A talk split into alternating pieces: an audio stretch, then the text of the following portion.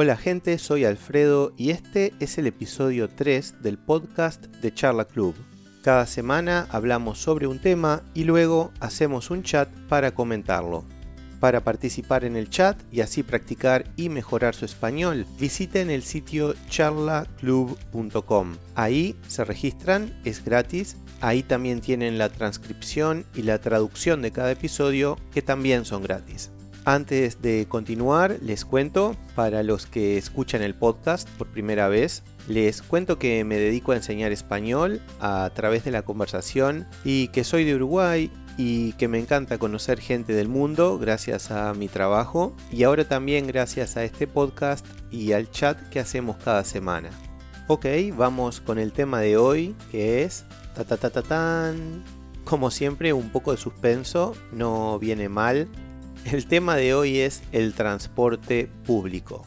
Voy a hablar del transporte público aquí en Uruguay, sobre todo en Montevideo, la capital y sus alrededores, y un poco sobre el transporte desde la capital hacia lo que denominamos el interior del país.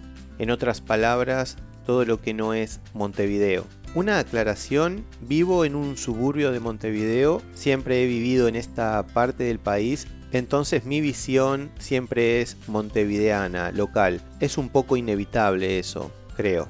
Bien, voy a dividir el tema por medio de transporte. Entonces, primero voy a hablar de los autobuses, segundo de los taxis y Uber, tercero de los recientes monopatines o scooters, cuarto de las bicicletas y quinto de los transportes que no tenemos. El principal medio de transporte público es el autobús. Aquí en Uruguay es posible ir a casi cualquier destino en autobús.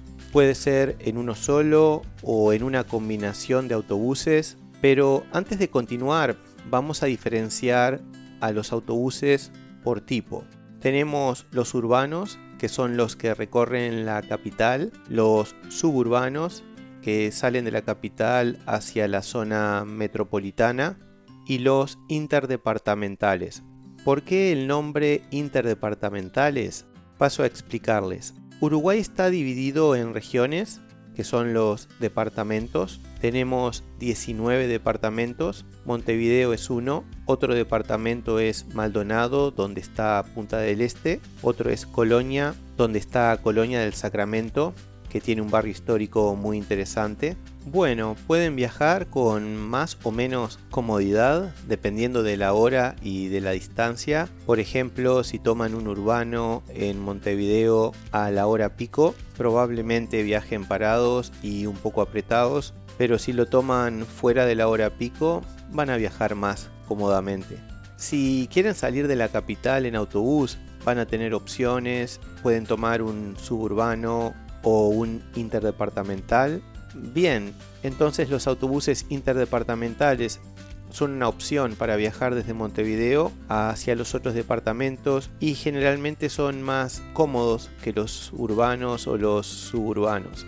¿Por qué? Porque se puede comprar el boleto con anticipación para así tener un asiento y dicho sea de paso el asiento es cómodo, reclinable, además tienen aire acondicionado, hacen menos paradas y algunos tienen wifi. Hablando del wifi, algunos urbanos o suburbanos también lo tienen.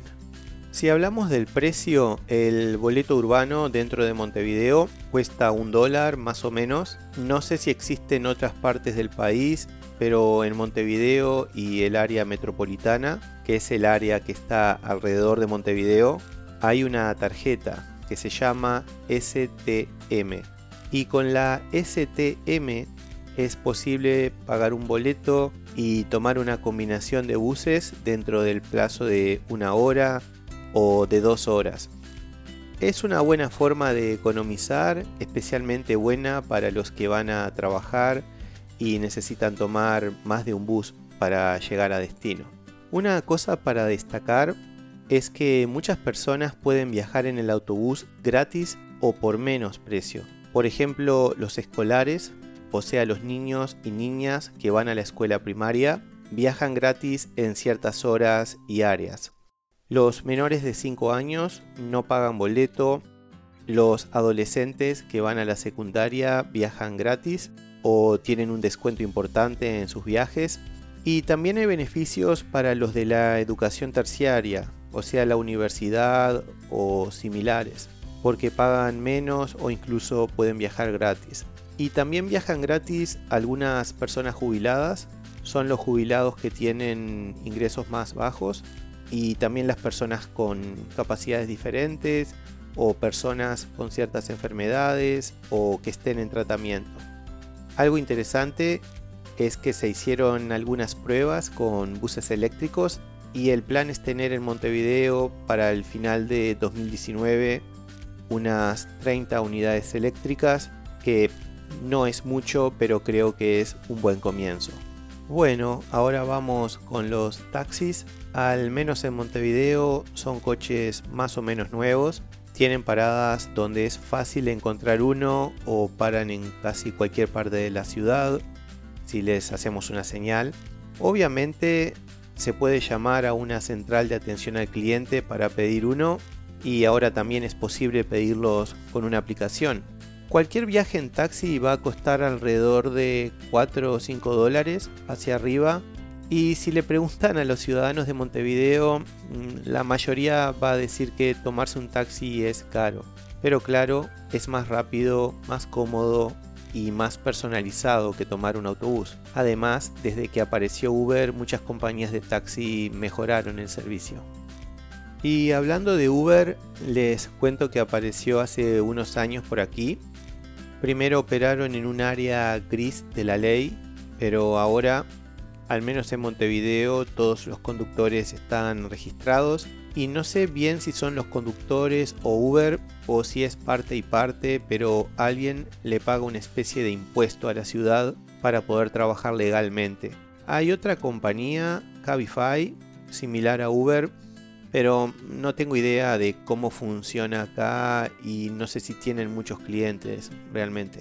En los últimos tiempos aparecieron los monopatines en la ciudad, de la mano de un par de empresas, Lime y Green, y creo que hay otra más, Movo. No son algo muy extendido y están comenzando a ser un dolor de cabeza para el gobierno local, ya que algunos conductores muchas veces no respetan las reglas del tránsito y son un peligro para otros, pero también para sí mismos. Hay que aclarar que muchos conductores de coches tampoco respetan a los monopatines, naturalmente. De todas formas, esto es algo relativamente nuevo. No sé cómo continúa la historia, por ejemplo, cómo lo van a regular, etcétera, etcétera, etcétera. Un medio de transporte público que ha aumentado su presencia es la bicicleta. El gobierno de Montevideo ha aumentado la cantidad de ciclovías y tiene un sistema de bicicletas públicas que se pagan con la tarjeta STM, la misma de los autobuses, y el precio anda entre medio dólar o un dólar por hora, depende de la cantidad de tiempo que se compra, y está disponible para locales y turistas también. Algo destacable es que para un uso corto de menos de 30 minutos la bicicleta es gratis. Este sistema está lejos de ser, digamos, muy popular o universal, ya que las estaciones de bicicletas por el momento están solo en dos barrios, los barrios Centro y Ciudad Vieja, que están uno al lado de otro. Además, si bien la cantidad de ciclovías aumentó, todavía se necesitan muchas más. En resumen, es un buen sistema, pero necesita expandirse para tener un impacto más importante, para por ejemplo, reducir la contaminación y reducir la cantidad de coches que circulan. Ahora voy a hablar de los transportes que no tenemos.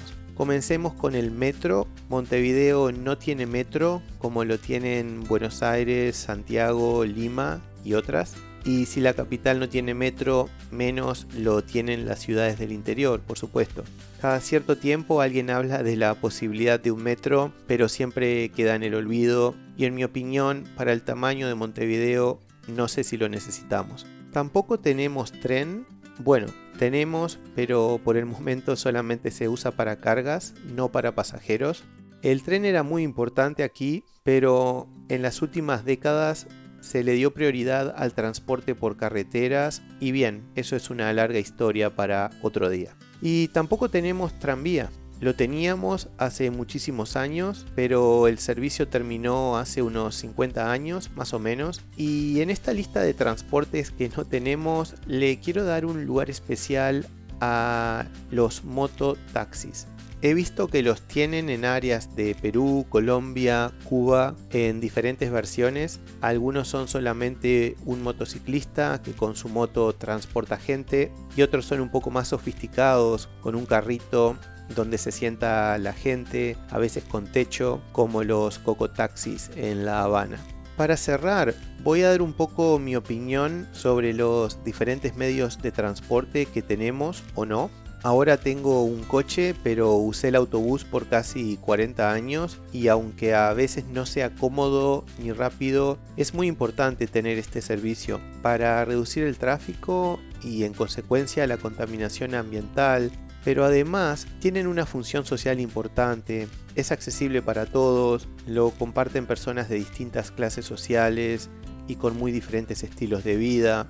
Que lo tenemos que mejorar, sí, es cierto, pero tenemos que agradecer que existe, ya que en algunos países o regiones se necesita, sería positivo tenerlo y no existe o es muy escaso. El taxi no es la opción más económica, pero es ágil y gracias a la llegada de Uber el servicio ha mejorado mucho. Uber, Cabify y similares para mí son bienvenidos siempre y cuando paguen impuestos como pagamos todos y respeten regulaciones para el bien de todos. Y hablando de regulaciones, a los monopatines también les doy la bienvenida, pero claramente necesitan regulación por el bien de todos, conductores, peatones y los mismos usuarios de monopatines. Bicicletas. Necesitamos más unidades y más ciclovías. Definitivamente son un excelente transporte, especialmente en un país bastante plano como Uruguay, donde es posible ir a muchos lugares en bici.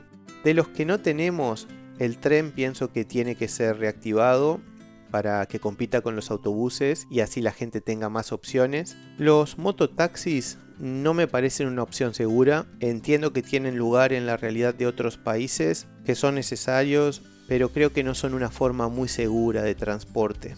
Y por supuesto que quiero el Hyperloop de Elon Musk, no porque lo necesitemos, sino porque sería divertido tenerlo. Y una aclaración, Elon Musk no inventó el Hyperloop, es una idea muy vieja. Bueno, era una broma, aquí ahora creo que no lo necesitamos todavía. Ok, terminamos con el tema de hoy. Me encantaría saber cuál es su realidad cuando hablamos de transporte público. Ahora mismo me vienen algunas preguntas a la cabeza. ¿Tienen transporte público en su área? Si lo tienen, ¿es bueno o es malo? ¿Lo usan? Si no lo tienen, ¿piensan que es algo necesario o no? Entonces, para hablar sobre estas preguntas y muchas otras, con el fin de mejorar su español, vamos a encontrarnos en un chat online. Y para obtener un lugar en ese chat, visiten charlaclub.com. Ahí se registran para poder participar como dije anteriormente, en charlaclub.com también encuentran la transcripción de los episodios, las traducciones y me pueden contactar si lo desean. Importante, muy importante, participar en el chat es gratis, es sin cargo y las traducciones y transcripciones también son gratis. Y bien, nos encontramos en el chat y la próxima semana vamos a tener otro episodio del podcast de Charla Club. Muchas gracias por escuchar. Chau chau.